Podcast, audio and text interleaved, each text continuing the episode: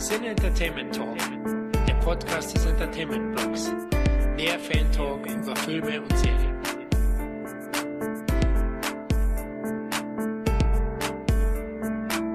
Hallo und herzlich willkommen zu einer weiteren Ausgabe des Sinne Entertainment Talk. Hier ist Florian und heute präsentieren wir euch nach längerer Zeit mal wieder ein kleines Special zu einer aktuellen Woodsy Buchveröffentlichung. Die Rede ist von dem Buch Die besten Horrorfilme des 21. Jahrhunderts und mein Gast dazu ist einer der Autoren, die CET-Legende Kevin Zindler. Ja, hallo, liebe Leute. Hallo Kevin, na, wie geht's? Ja, äh, alles ganz okay. Äh, habe ja schon längere Zeit keinen Podcast mehr gemacht. Okay, die Leute können es natürlich schlecht wissen, weil wir das ja auch immer verschieden veröffentlichen sozusagen. Aber ich freue mich mal wieder äh, hinter Mikro zu sitzen. Sehr gut. Sonst hinterm Steuer und hinter, ich sag nichts, ähm, wo du alles sitzt. Ja, Kevin, mittlerweile ist die besten Horrorfilme des 21. Jahrhunderts die fünfte, glaube ich, oder? Die fünfte Wutzi-Veröffentlichung und zugleich dein viertes selbstgeschriebenes Buch. Respekt, was du da zuletzt alles auf die Beine gestellt hat. Erzähl mal ein bisschen mehr. Ja, das ist, äh, du hast recht, das ist die fünfte Wutzi-Veröffentlichung, aber schon eigentlich das siebte Buch, wo ich mitgewirkt oder mitgeschrieben habe. Und ja, das hat Spaß gemacht. Das ist mehr, eher mehr so ein Unterhaltungsbuch. Es, es sind jetzt ja keine großartigen neuen Informationen drin in diesem Buch, aber es ist eben halt unterhaltsam, so ein Bestenlistenbuch, was immer relativ gut ankommt, statt jetzt so ein Buch, wo sozusagen alle Informationen drin sind, wie zum Beispiel Inside Soar von uns jetzt, von Wutzi, was ja Tobias Hohmann geschrieben hat. Das ist wieder so ein Informationsbuch, aber hier diese besten Horrorfilme der, des 21. Jahrhunderts, das ist halt so ein Unterhaltungsding, wo man einfach Bock haben soll, sich danach den einen oder anderen Film wieder anzuschauen oder erstmals anzuschauen. Ja, und ich glaube, man muss es eigentlich den Hörern auch sagen, was Wutzi heißt. Also ich bin nicht ganz unschuldig dran. Also es heißt eigentlich Wurfbaum Zindler, also das WU und das ZI. Und wir beide äh, sind ein bisschen umtriebig in Sachen Buchveröffentlichungen. Wir machen eigentlich das, was uns Spaß macht. Ne? Genau, ne? Wir haben ja den Podcast. Und da haben wir gedacht, auch komm, können wir auch mal ein paar Bücher nur rausbringen selber. Wo Themen, die uns selber interessieren, natürlich im Bereich Film. Uns interessieren ja nur Filmsachen. Alles andere in der Welt interessiert uns nicht, nur Filme. Und ja, da kann man auch danach auch Bücher machen oder so. Wenn man schon Kritiken schreibt, kann man die auch in Buchform irgendwie rausbringen. Und jetzt nach diesem Buch kommen ja auch noch das ein oder andere neue Buch, wie zum Beispiel, äh, Florian, das Videothekenbuch, was ja du zusammen mit äh, den Jörg Bauer schreibst. Ich bin ja nur ein kleiner Teil quasi dieses Buches aber erzähl mal darüber ganz kurz, wenn wir eh schon gerade hier Schleichwerbung machen für unsere Veröffentlichung. Wow, danke für die Bühne, aber eigentlich ist es deine. Trotzdem dreh dich mal kurz hin und Moment, gibt dir einen Hauer, dass du von der Bühne fällst. Nein, ähm, ja, du meinst jetzt auf Video, der Aufstieg und Fall der Videotheken. Ja, äh, Jörg Bauer, ich würde sagen, ist Hauptautor und ähm, der hat sehr, sehr viele Kontakte auch in der Branche, hat jahrelang da gearbeitet, unter anderem bei Kinowelt und Co. und ist ein Riesenfan der VHS-Zeit auch und wir beide zusammen mit dir dann auch noch als einer der Autoren haben eben dieses Buch jetzt in Angriff genommen und da wird es eigentlich von Anfang Super 8 bis zum Abstieg, ne, Beginn der DVD gehen und wir versuchen das vor allem sehr, sehr schön zu gestalten mit viel Bildern, mit viel Liebe zum Detail. Wir möchten diese Zeit aufleben lassen und euch auch teilhaben lassen, dass ihr da ein bisschen vielleicht in der Vergangenheit schwelgen könnt. Ich weiß, früher ist nicht immer alles besser gewesen, aber Videothekenzeit war schon ziemlich geil, auch wenn das Zurückspielen ein D-Mark gekostet hat und wir teilweise wochenlang auf Filme warten mussten, wenn sie neu waren, aber es ist einfach geil, also und da haben wir auch wirklich sehr, sehr interessante Interviewpartner schon interviewen dürfen und ich würde sagen, wir sind schon 70 Prozent des Buches ist fertig und wir werden mit sehr, sehr viel exklusivem Bildmaterial, was wir aus manchen Archiven haben von manchen Studiobossen, sage ich jetzt mal. Da sind schon ein paar Leute dabei, äh, VCL, Ascot, VMP, Fox, mit dem wir gesprochen haben, also wirklich auch die Controller von damals und das ist hochinteressant, was die so erzählen. Na? Wie landet der Rambo 2 bei der CBS Fox? Das ist doch eine Karolko-Produktion und lief im Kino in Deutschland über Scotia. Ja, äh, ihr erfahrt es in diesem Buch. Ja, und was hat das mit Tanz der Teufel auf sich? Hat die VCL jemals Geld damit verdient nach der Beschlagnahmung? Mal schauen, wird spannend. Oder ja, wie, wie es mit der VMP lief und ihrem Deal mit Canon, mit den Gogo Boys. Also wird auch einen Teil haben. Natürlich sprechen wir auch vor allem auch über Videotheken und mit Videothekaren. Die bekommen da auch die Bühne. Und ich denke, es ist ein super Paket letztendlich. Aber es dauert noch ein bisschen. Voraussichtliche Veröffentlichungsdatum ist Herbst 2023, also in einem Jahr. Und jetzt sollen die Leute erstmal sich auf dein Buch stürzen, nämlich auf die besten Horrorfilme des 21. Jahrhunderts. Wie, Kevin, kamt ihr auf diese Buchidee? Ja, äh, Matthias Bogner und ich. Äh, Matthias Bogner ist ja mit mir zusammen Mitbegründer des Art of Horror Magazins, für das du ja auch ab und an schreibst. Und ja, wir haben uns überlegt, Mensch, wir hätten mal wieder Bock, ein Buch zu schreiben. Und dann haben wir gedacht, Mensch, wir können ja einfach mal über die besten Filme des angebrochenen Jahrhunderts schreiben. Da hat man natürlich dann viele von vornherein schon gesagt, hey, das Jahrhundert ist ja noch gar nicht vorbei. Und das stimmt natürlich, das Jahrhundert ist noch nicht vorbei. Nur kann ich mich schlecht im Jahr 2101 hinsetzen und dieses Buch zusammen mit Matthias schreiben schreiben. Ich werde es nicht schaffen. Da bin ich ziemlich sicher, dass ich es nicht schaffe, dann mit 130 dieses Buch zu schreiben. Und darum dachten wir, wir schreiben jetzt erstmal die Titel, also wir nehmen uns die Titel vor zwischen 2000 und 2020. Vielleicht schafft man irgendwann nochmal 2020 bis 2040 und dann wird schon eng. Also da muss dann jemand weiter das übernehmen für den Rest des Jahrhunderts. Ja gut, so wie ich dich kenne, du bist ja gut bestückt, sorgst du schon für, Nach äh, für Nachwuchs, der das die ganze Sache übernehmen kann. Aber ich habe auch erst an eine Schnapsidee gedacht, wo du mir das Konzept gepitcht hast. Denn streng genommen, wie du sagst, ist das Thema ja eigentlich mit dem Buch erst zu einem Fünftel abgegrast. Ja? Also ich vermute ja da eine Fortsetzungswelle oder ein Fortsetzungswahn, der bei euch da ausgelöst wird, sollte das Buch erfolgreich sein. Aber erstmal im Vorfeld, warum habt ihr thematisch nicht die sichere Bank gewählt? Also die besten Filme aus den 80er oder 90ern? Ja, weil es hat manchmal auch mit rechtlichen Sachen zu tun. Wenn jetzt unserem Buch ist ja, äh, sind ja zum Beispiel auch Bilder drin. Zu jedem Film gibt es ein Filmartwork zum Beispiel. Wir haben es ja relativ einfach gestaltet, aber hübsch. Und da kann man auf Werbematerialien zum Beispiel zurückgreifen, während du bei alten Sachen ist so ein, so ein Ritt auf der Rasierklinge. Da muss man manchmal aufpassen. Und es gibt ja auch schon so einige Bücher über ältere Horrorfilme. Und dachte, Mensch, da sind wir halt die ersten mit, die über neue Horrorfilme schreiben. Und wir gehen dann mit der Zeit zurück, wenn es denn erfolgreich ist. Das heißt, wir würden, das nächste Buch wäre dann 90er. Das wären dann aber weniger Filme. Hier sind es 150 Filme, die besprochen werden. Und äh, das 90er Buch kann ich jetzt schon mal sagen, das wären dann vielleicht 100 oder so. Weil ich glaube, in den 90ern gab es halt nicht so viele gute Horrorfilme. Das war ja auch so ein bisschen so eine längere Durchstrecke im Bereich Horrorfilm den 90er. Aber trotzdem gab es, wenn es denn gute gab, gab es auch wirklich gute, wie, wie zum Beispiel Scream und so weiter. Es gab ja schon einige. Stimmt, die 90er, ja, waren durchwachsen, würde ich auch sagen. Ich kann mich erinnern, ähm, waren viele, viele Fortsetzungen, die ganzen Franchise kamen ja hoch. Also Jackie, ja. ich glaube, der erste ist von 88, die Mörderpuppe. Und dann ja. in den 90ern ging es mit den ganzen Fortsetzungen los. Dann eben äh,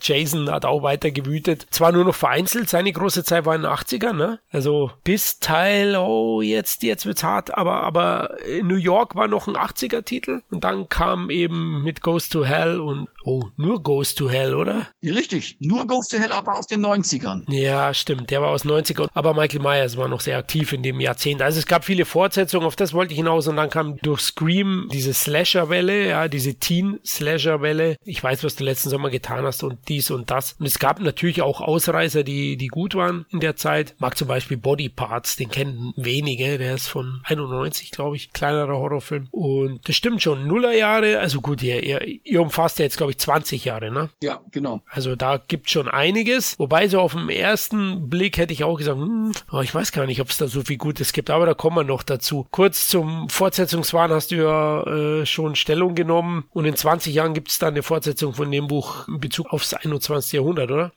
ja, das wären dann die Filme von 2021 bis 2040. Oh, Respekt. Also ich freue mich auf das Buch. Ich würde es jetzt schon, machen wir jetzt schon Groundfounding dafür? in 20. Ja, also ich sag mal so, man müsste jetzt schon weiterschreiben, weil wer weiß, wie lange ich es noch mache, dass es dann wenigstens jemand noch verwenden kann. ja, sehr gut. Postum, ja, dass du da noch genau. äh, die Kohle oder die man Familie. Man könnte dann sagen, hier der Zindler, der hat 2040 noch ein Buch äh, veröffentlicht, obwohl er schon 15 Jahre unter der Erde liegt. Das musst du auch erstmal schaffen. Äh, genau, wie geht das? Ist er selbst ein Geist, oder? Unglaublich, ja. Und deine ganzen Unehelichen, ne? Belga wollte ich jetzt nicht sagen, aber die müssen ja. ja. auch versorgt werden. Die müssen alle versorgt werden. Ja. Ich muss ja quasi schon für das jetzige, für das komplette Jahrhundert vorsorgen. da ist wohl eine Zindlerarmee irgendwo in der Mache. ja. ja, ja, natürlich, natürlich. Und ja, man muss eben halt überall äh, aktiv sein. Und wie gesagt, wer weiß, wie viele Weihnachtsbäume man noch hat ne? Bevor man unten die Radieschen von unten anguckt. das weiß man im Alter nie. Umso älter man wird, äh, kommen die Einschüsse näher, sage ich jetzt mal.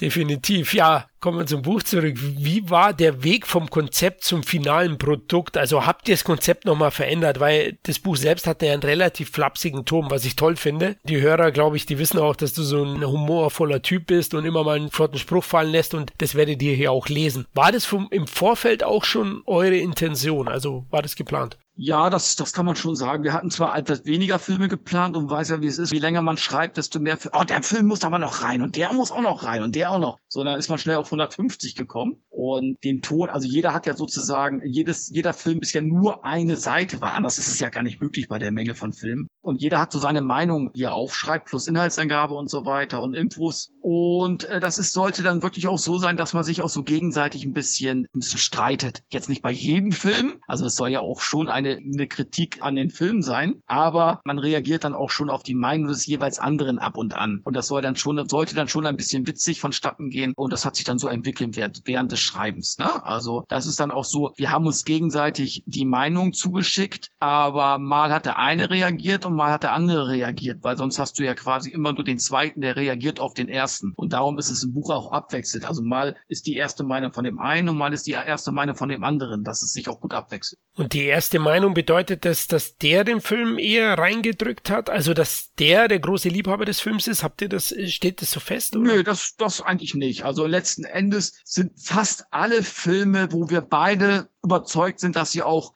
da reingehören, wobei der ein oder andere Film, ich sage jetzt mal Halloween 2018 ist zum Beispiel drinne, oh. weil Matthias ein großer Halloween-Fan ist. Ich hasse diesen Film, das schreibe ich in diesem Buch auch, ne? wo ich dann auch wirklich selber reinschreibe, der Film ist nur drin, weil Matthias den so gut findet. Ne? Also, aber im Großen und Ganzen, sage ich mal, sind 90 Prozent der Filme drin, wo wir auch beide der Meinung sind, die gehören da auch rein. Ja, also wie die Leute dich kennen, ehrlich wie beim Podcast, das ist doch super. Da freue ich mich schon drauf, das fertig zu lesen. Ich habe es bisher nur überflogen, aber eins hatte ich ja erwähnt, also das Buch hebt sich mit seinem herrlich flapsigen Ton auf jeden Fall von der breiten Masse am Filmsachbücher ab und äh, zudem gefällt mir jetzt persönlich die stimmungsvolle und angenehm aufgeräumte Gestaltung des Buches gut. Also hast du ja erwähnt, zu jedem Film gibt es ein Cover, aber jetzt keine Filmbilder und dann zudem ein paar Informationen an der Seite zu Stab, Besetzung und Einspielzahlen. Aber ihr geht jetzt nicht so in der Tiefe auf die Filme ein. Also Produktionsnotizen oder Fun Facts gibt's ganz wenige. Aber das war ja auch euer Ziel, oder? Am Ende. Also in der Richtung wolltet ihr arbeiten. Oder hattet ihr jetzt bei der Konzeptionierung schon die Idee, wie bei den Top-Filme-Büchern oder wie wir es vielleicht beim Deathwish-Buch gemacht haben, dass man dann auch nochmal ein bisschen auf die Filmproduktion eingeht? Ja, das war am Anfang schon, aber als wir dann gemerkt haben, es werden immer mehr Filme, kannst du das gar nicht mehr. Ich meine, wenn du auch wirklich auf Produktion eingehen gehen willst, dann brauchst du schon manchmal drei, vier Seiten pro Film, wenn du es kurz halten willst. Also im Top-Filme-Format. Also wenn die Leute jetzt die Top-Filme zum Beispiel Bücher kennen, wissen die, was wir meinen. Aber wenn du dann so viele Filme hast, da musst du das dann über Bord werfen und kannst dann wirklich, haben wir dann gedacht, komm, klar, die wichtigsten Dinge kannst du natürlich mit einfließen lassen in die Meinung, aber es soll dann äh, mehr in den Fan-Bereich gehen. Also Meinung des Fans, des, des Horrorfilm-Fans sozusagen, mit den wichtigsten Dingen, die meinetwegen in der Produktion vorgekommen sind. Das ist dann schon mit drinne. Aber eben eben halt eine Produktionsbeleuchten von A bis Z, von Anfang bis Ende, ist halt nicht möglich, wenn du so viele, viele Filme in einem Buch drin hast, dann musst du ja 2000 Seiten machen. Und das ist halt 200 Seiten. Es ist einfach so ein Ding, wo halt 150 Filme drin sind. Klar gibt's verschiedene Meinungen, aber ich denke, jeder findet irgendwo seine äh, Lieblingsfilme wieder oder vielleicht sogar Filme, von denen er noch nie was gehört hat. Und am Ende hast du dann auch nochmal von A bis Z alle relevanten Filme, die gestartet sind in diesem Jahrtausend sozusagen. Nicht jede Garagenproduktion aus Japan, aber alle alle wirklich Filme, die man gesehen haben muss, sind am Ende auch nochmal aufgelistet. Und von daher ist es, sage ich mal, ein schönes Nachschlagewerk, würde ich jetzt mal sagen.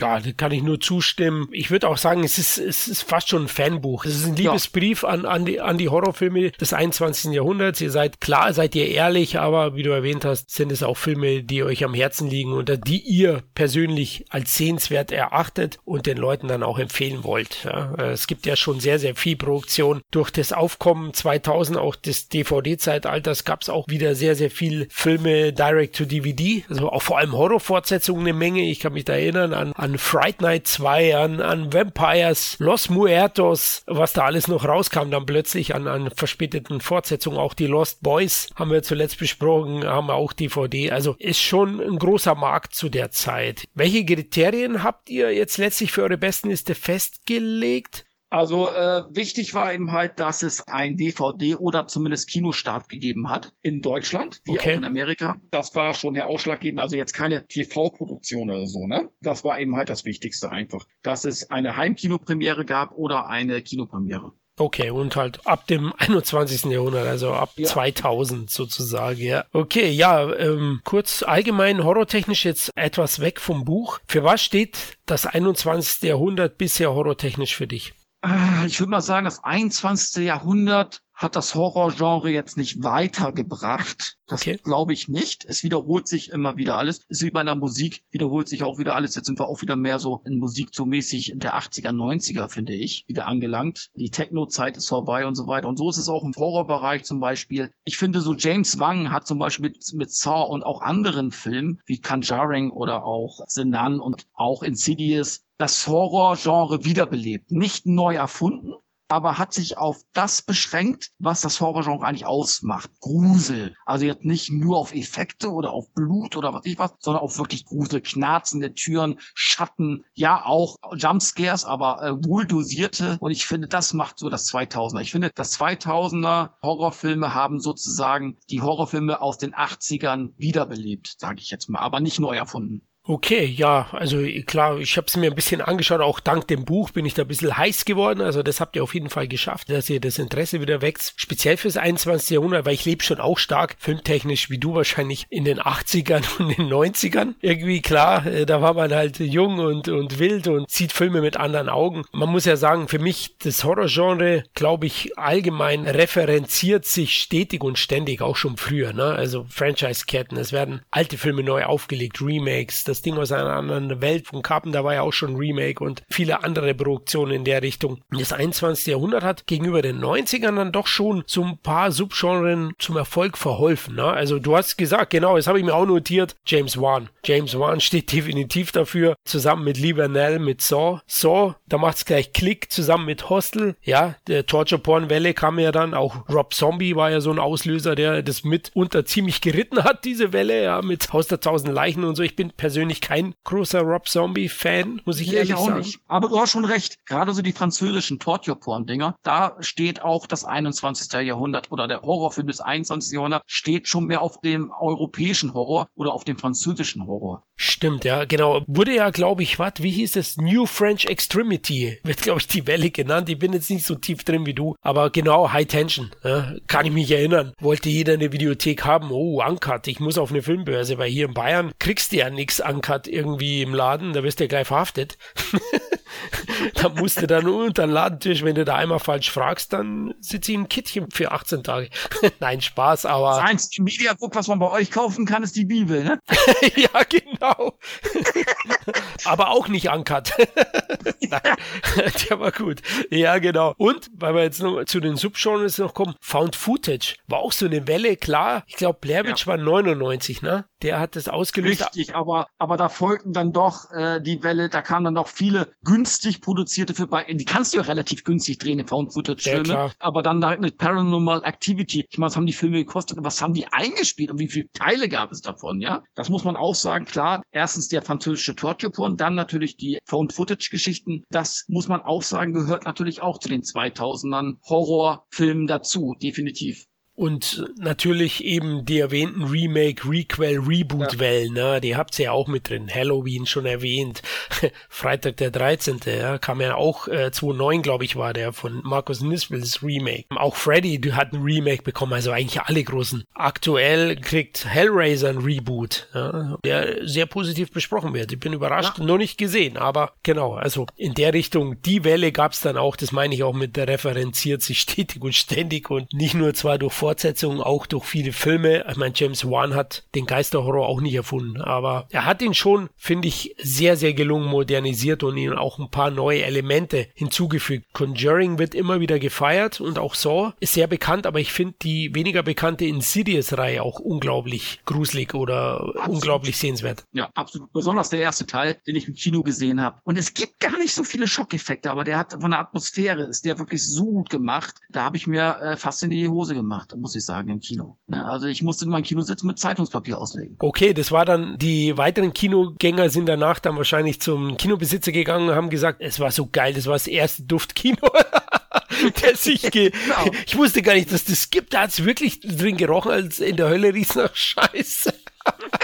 Oh ja, das war sehr authentisch. Das war, das war ein richtiges Kinoerlebnis. Und haben das ihren Freunden empfohlen, aber da war es dann nicht so. Ja, gut, der Zindler war nicht da.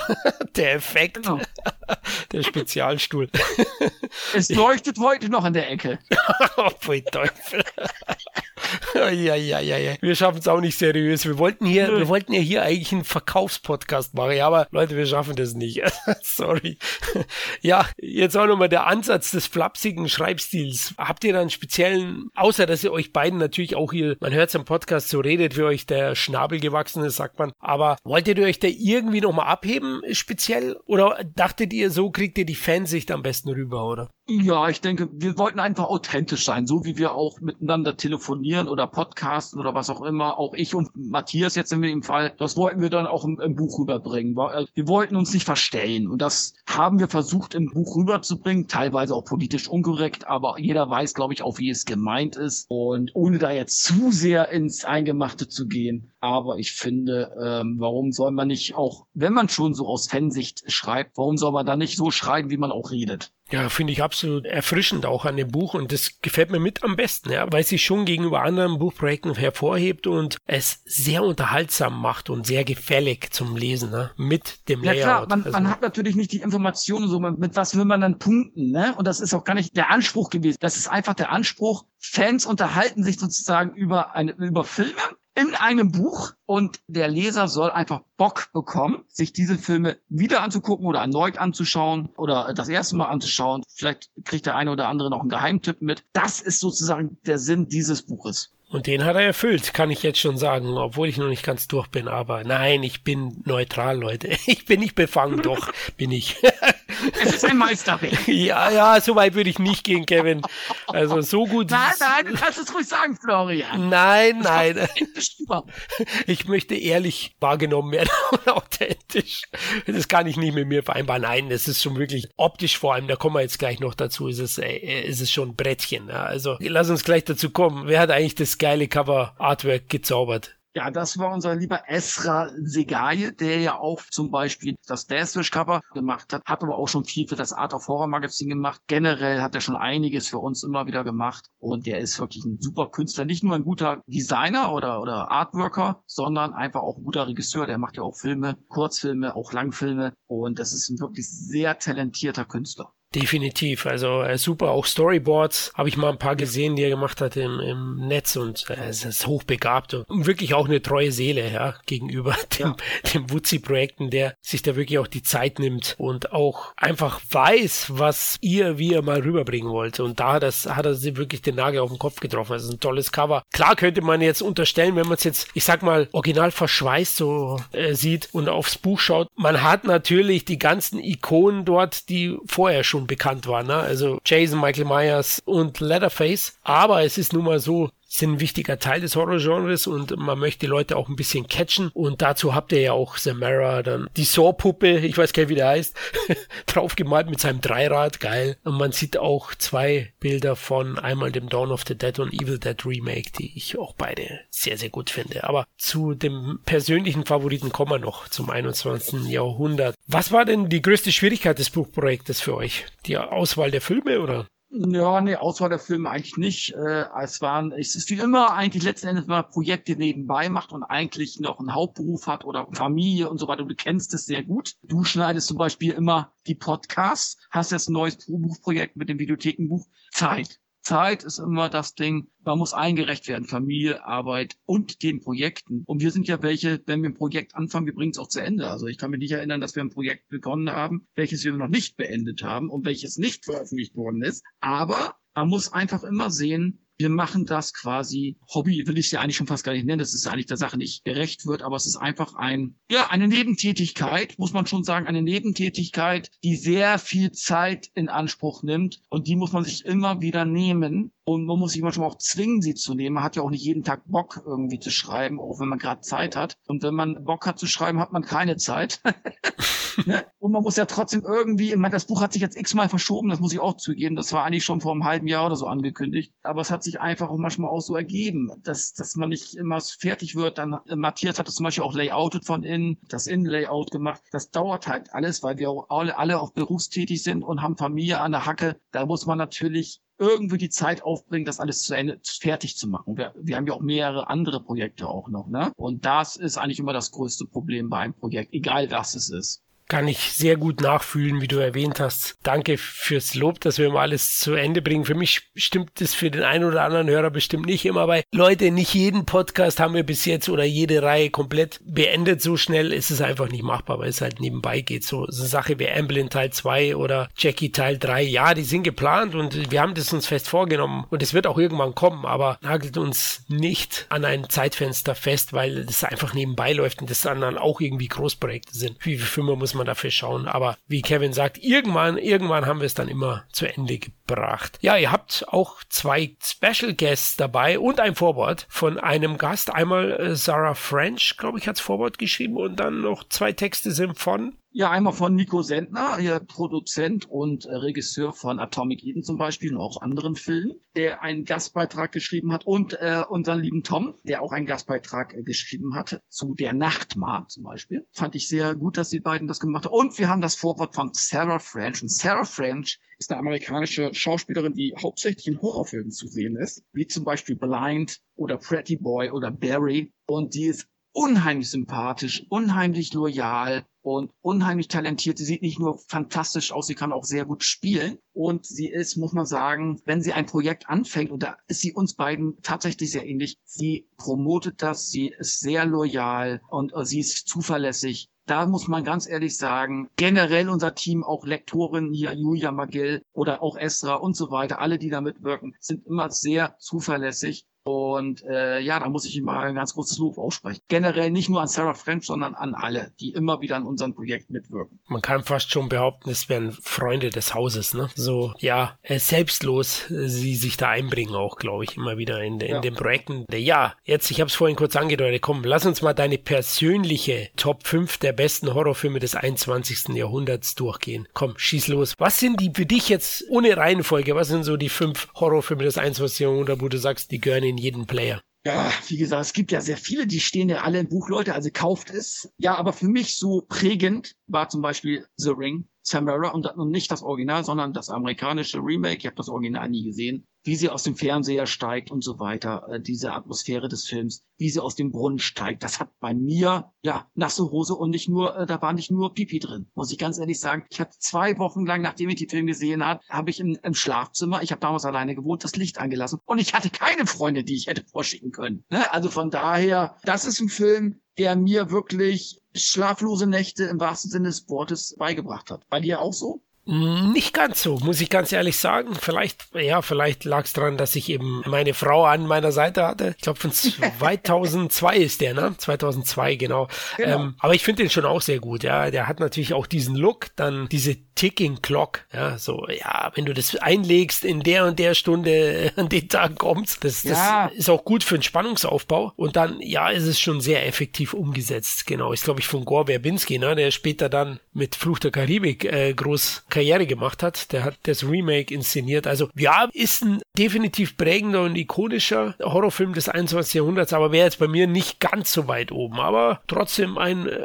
abnickendes kann man nehmen. Dann würde ich so äh, zum Beispiel einen Film nennen, den nicht viele vielleicht kennen dürften, aber viele kennen müssten. Und zwar Bubba Hotep Bruce Campbell von Don Cascarelli. Don Cascarelli hat äh, zum Beispiel die Das Böse Filme gemacht. Und äh, diesen Film liebe ich einfach. Da spielt Bruce Campbell Elvis Presley also angeblich Elvis Presley, man weiß es nicht genau, ist er es wirklich und ist im Altenheim sozusagen, ist, hat Krebs und was ich was und im Altenheim ist auch nicht wirklich viel los und er hat einen guten Freund, einen farbigen, der gespielt wird von Ossie Davis, der aber denkt, er wäre John F. Kennedy. Und in diesem Altenheim macht, treibt ein Dämon sein Unwesen und saugt den, den alten Leuten das restliche, eh schon fast versiechende Leben aus dem Körper Und die beiden versuchen dies alles aufzuklären. Wunderbarer Film. Kennst du diesen Film? Natürlich, habe ich auch in meiner Sammlung und ist äh, eine richtige kleine Partybombe auch. Ja? Klar, der ist sehr humorvoll und welcher Genre-Fan liebt nicht äh, Bruce Campbell? Egal, wo er spielt, ob er Ashes oder im Maniac Cop 1 dabei ist und eben diese Rolle. Aber das ist schon einer seiner ganz großen Schauspielerleistungen und ich mag den auch wahnsinnig gern. Der ist super, ja. Gebe ich dir recht, also must see.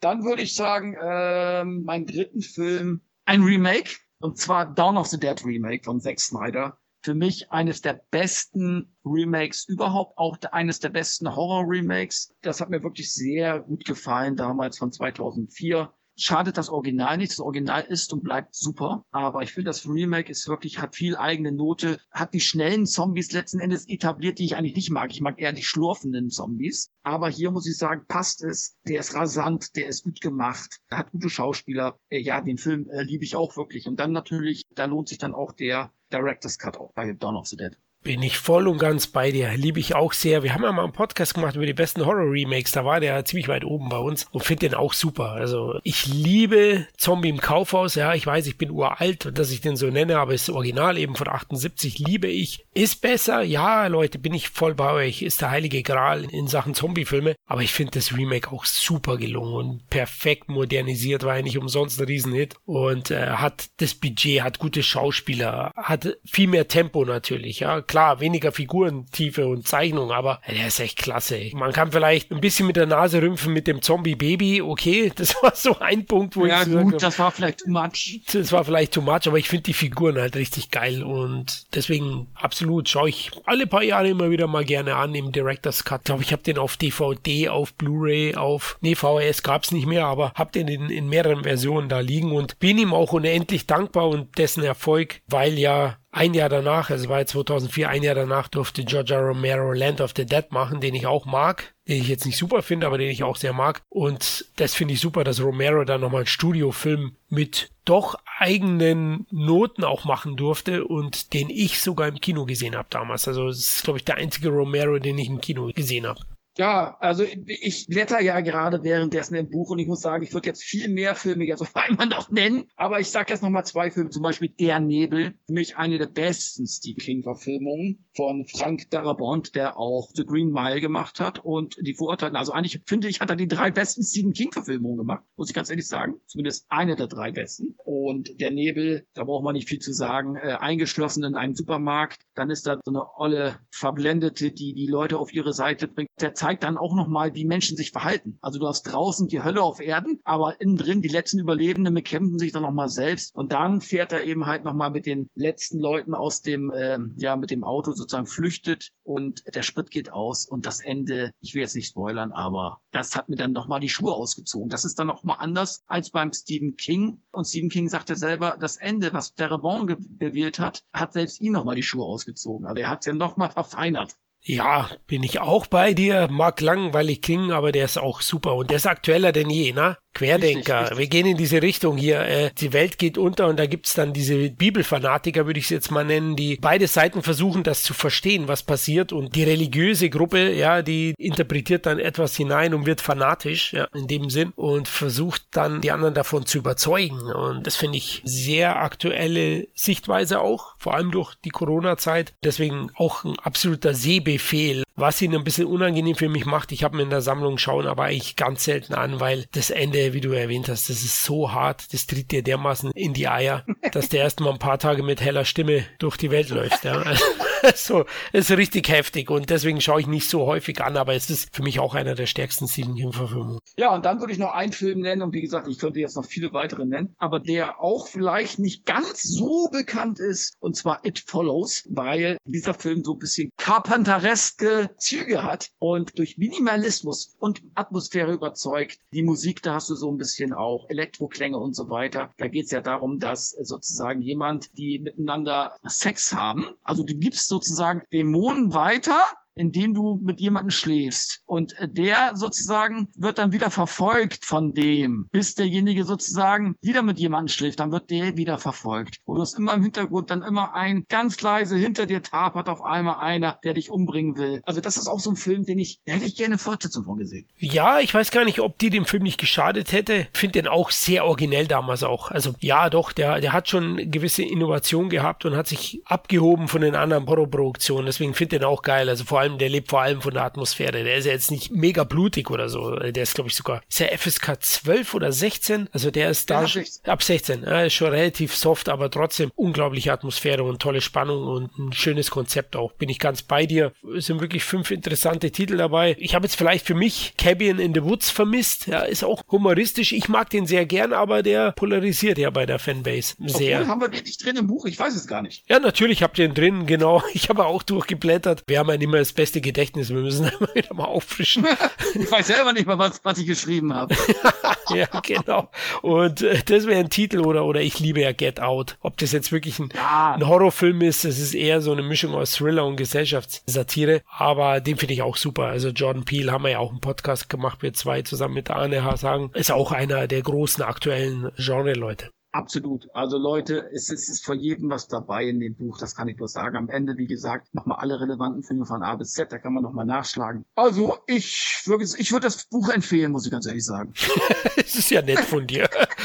Ich eben auch, wie erwähnt, nochmal ein paar Worte zu deinem Mitautor, Matthias Bogner, hast ihn vorhin kurz erwähnt. Mit dem arbeitest du ja gemeinsam auch an der Art of Horror. Magst du mal ein paar Worte über ihn verlieren und über euer gemeinsames Magazin? Ja, jedes Wort, was ich jetzt über ihn sprechen würde, ist eigentlich ein Wort zu viel, aber ich versuche mal so nett wie möglich mich da auszudrücken. Ja, der ist okay, er ist, er ist zuverlässig, er kann auch einigermaßen gut schreiben, kann auch vernünftig layouten, der ist schon in Ordnung. Nee, aber äh, Matthias ist schon ein feiner Kerl, also muss man sagen. Auch wenn er ein Beamter ist in dem wirklichen Leben, kann er trotzdem auch arbeiten, wenn er will. Ja, und diesen Buch hat er wirklich sehr viel Arbeit reingesteckt und auch natürlich in der Zeitschrift Art of Horror wirklich, da muss ich schon sagen, das macht er richtig toll und Zusammenarbeit, ähnlich wie bei uns beiden, hat sehr gut funktioniert, auch seit Jahren schon. Wir haben ja auch schon für die X-Rated seit, äh, weiß gar nicht, fünf Jahre lang zusammengearbeitet, bevor sie dann Geschichte war und wir daraus Art of Horror quasi gemacht haben. Also das funktioniert sehr gut und äh, der hat auch wirklich sehr viel viel Ahnung, viel mehr Ahnung als ich vom Horrorfilm. Also ich weiß nicht, ich, wenn ich einen Horrorfilm gucke, ich habe ja meistens Kissen vor vor dem Gesicht und ich frage dann immer, der mit dem ich gucke, war alleine habe ich ja Schiss, äh, was ist gerade passiert? Und aufgrund dieser Erzählung kann ich ja nur so ein Buch schreiben, weil ich sehe es ja selber gar nicht, was darin passiert. Und bei Matthias ist das anders. Der ist natürlich Horrorfan seit der ersten Stunde, auch viel länger als ich schon. Seit, ach weiß ich gar nicht, seit 30, 35 Jahren ist der schon Horrorfilmfan. Der kennt ja alles, selbst von diesen ganzen Dario Argentos und wie sie alle heißen, die ich natürlich auch kenne, auch die Filme, aber da ist er ja wirklich sehr belesen auch. Von daher ist das wirklich ein Experte. Dem würde ich wirklich als Experten bezeichnen.